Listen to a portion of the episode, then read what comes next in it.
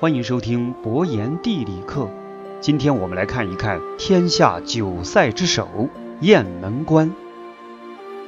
听过评书《杨家将》的人都知道，杨家将为了帮助大宋王朝抵御契丹的入侵而镇守边关。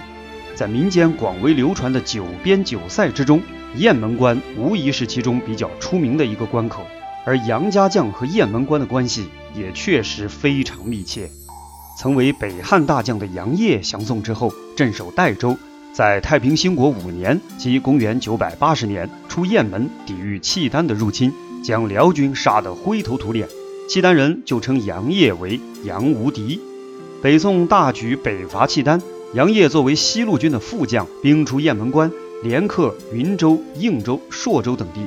可惜东路军连战连败，功亏一篑，杨业只好放弃收复的州郡南撤，最终还战死在了雁门关附近的陈家谷口。现在我们常说的雁门关位于山西省代县北部衡山山脉的勾住山上，雁门关得名于雁门山，而雁门山的名字在《山海经》当中经常出现。所谓雁门山，雁出其间，在高柳北。也就是现在山西省的阳高县之北，这和现在的代县离得很远。战国时期的赵武灵王胡服骑射，使得赵国成为天下强国。赵武灵王率军大破灵狐和匈奴，北至大漠，西至河套，扩张地盘千里，设了雁门、云中和九原三个郡。而雁门郡的命名就源自于雁门山。秦灭赵国之后，赵王之弟撤退到代地，坚持抗秦。秦军打遍天下无敌手，赵军战败，秦军在高柳俘虏了代王，而秦始皇就在这里设置了代郡，治所就在高柳。雁门郡与雁门山就不是一回事儿了。无论战国还是秦汉，雁门郡都是边郡，北方就是中原王朝最强大的敌人匈奴。赵国的名将李牧就长居代雁门抗击匈奴，西汉的飞将军李广也曾做过雁门郡的太守。卫青、霍去病出击匈奴时，也把雁门郡当成北进的桥头堡。秦汉时的雁门郡郡治就在今天山西省朔州市的右玉县。到了东汉末年，由于北方边境凋敝，雁门郡的治所南移，放在了广武，就是今天的代县附近。西晋八王之乱，然后是五胡南下，大将刘琨为了拉拢鲜卑拓跋部，把勾住山北面的地盘送给了后来建立的北魏拓跋部。北魏孝文帝元宏极力汉化，假装南征，把文武百官连哄带骗拉到了洛阳，然后说要迁都洛阳。不过留守旧都平城，也就是山西大同的太子元询反对父亲的汉化政策，截断了勾住山南北的交通，驻关派兵镇守。这就应该是雁门关的最早起源。雁门关这个名字在此时第一次出现在了史书上。曾经有人附会说，我国古代四大美女之一的王昭君出塞出的就是雁门关。那么从这里大家应该就知道了，王昭君出塞并不是雁门关，因为昭君出塞的时候还没有修筑雁门关呢。昭君出塞实际上出的是鄂尔多斯五原附近的光禄塞。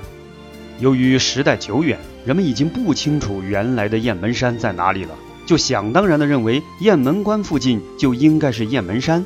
所以勾住山稀里糊涂的就成了雁门山。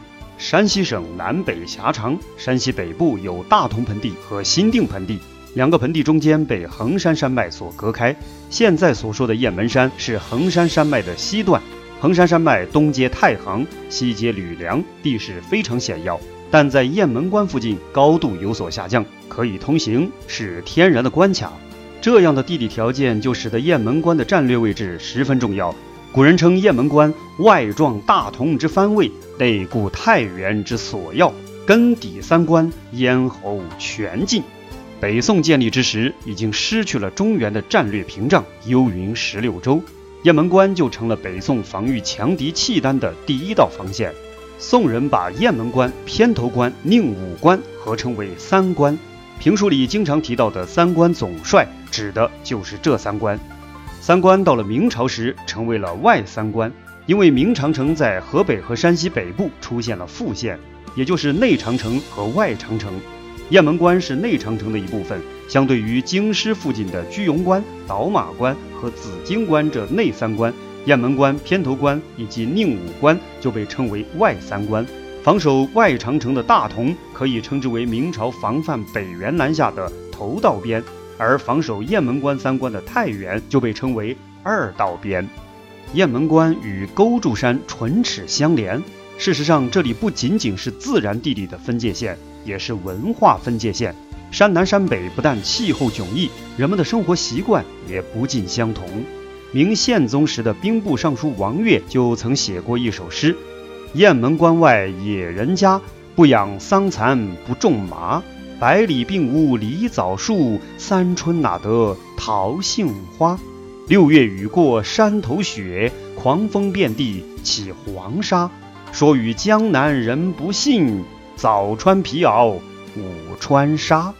如今的雁门关已不再是什么边关了，但地势依然险峻。